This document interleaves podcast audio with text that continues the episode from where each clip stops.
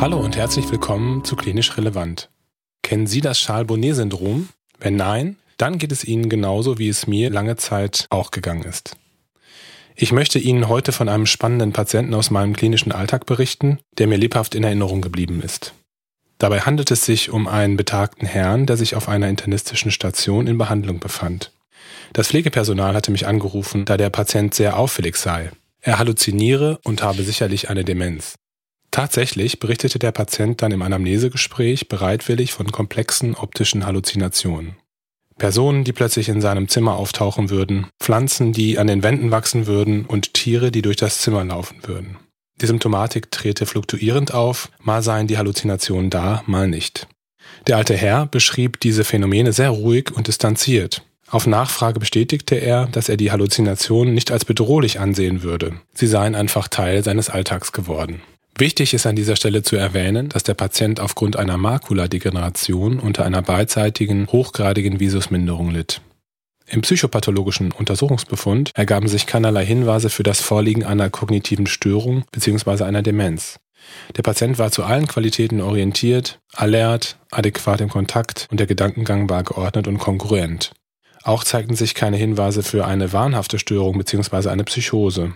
Der klinisch-neurologische körperliche Untersuchungsbefund war blande. Als ich das Patientenzimmer verließ, war ich erst einmal ratlos. Was sollte ich den Schwestern sagen? Was hat der Patient? Zwar hatte der Patient optische Halluzinationen, aber das eben ganz isoliert, ohne Hinweise für eine zugrunde liegende neurologische oder psychiatrische Erkrankung.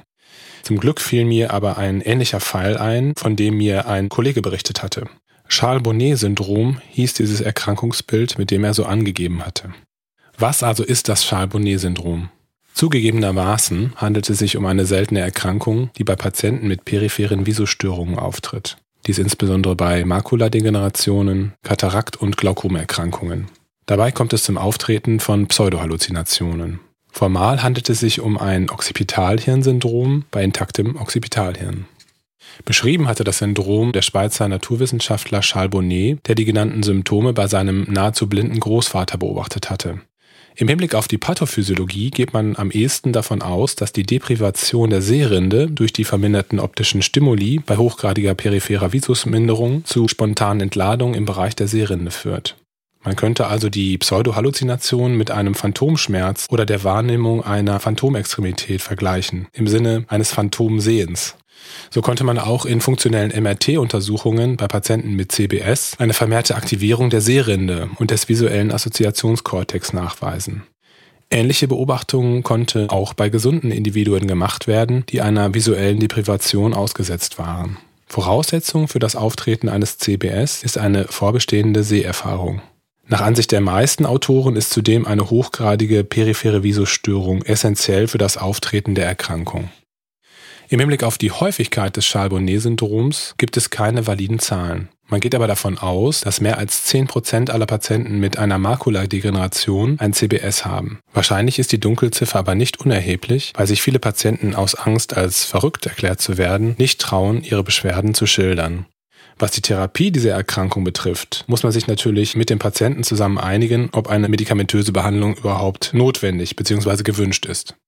In erster Linie muss, soweit möglich, versucht werden, die Sehkraft wieder zu stärken, um den Auslöser des Syndroms zu vermindern.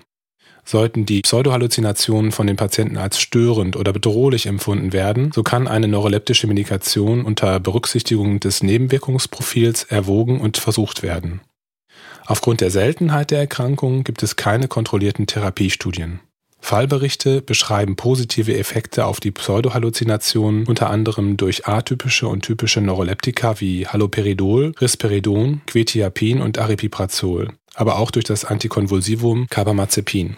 Differentialdiagnostisch müssen andere Erkrankungen, die mit optischen Halluzinationen einhergehen, abgegrenzt werden. Dazu gehören vor allem demenzielle Erkrankungen wie die Alzheimer-Demenz und die Lewy-Körperchen-Demenz sowie die Lirante-Syndrome, die ja durch die Einschränkung von Orientierung, Gedächtnis und Vigilanz gut von einem CBS zu unterscheiden sind.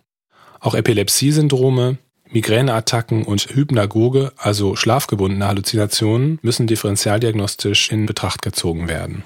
Im Hinblick auf psychiatrische Erkrankungen muss nach Hinweisen für eine Psychose oder eine andere wahnhafte Störung gesucht werden.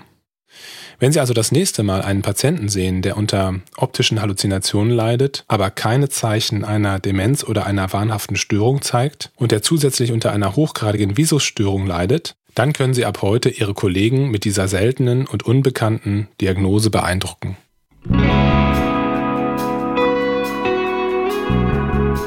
Wir hoffen, dass Ihnen diese Folge gefallen hat und dass Sie das Thema genauso spannend gefunden haben wie wir. Wir hoffen auch, dass Ihnen klinisch relevantes Wissen in gut verständlicher und nachhaltiger Form vermittelt wurde. Bei Fragen und konstruktiver Kritik können Sie sich gerne unter kontakt@klinisch-relevant.de an uns wenden. Ein Wissens- und Erfahrungsaustausch ist auch über unsere geschlossene klinisch relevant Neurologie Facebook-Gruppe möglich, wenn Sie möchten. Vielen Dank fürs Zuhören. Bis zum nächsten Mal.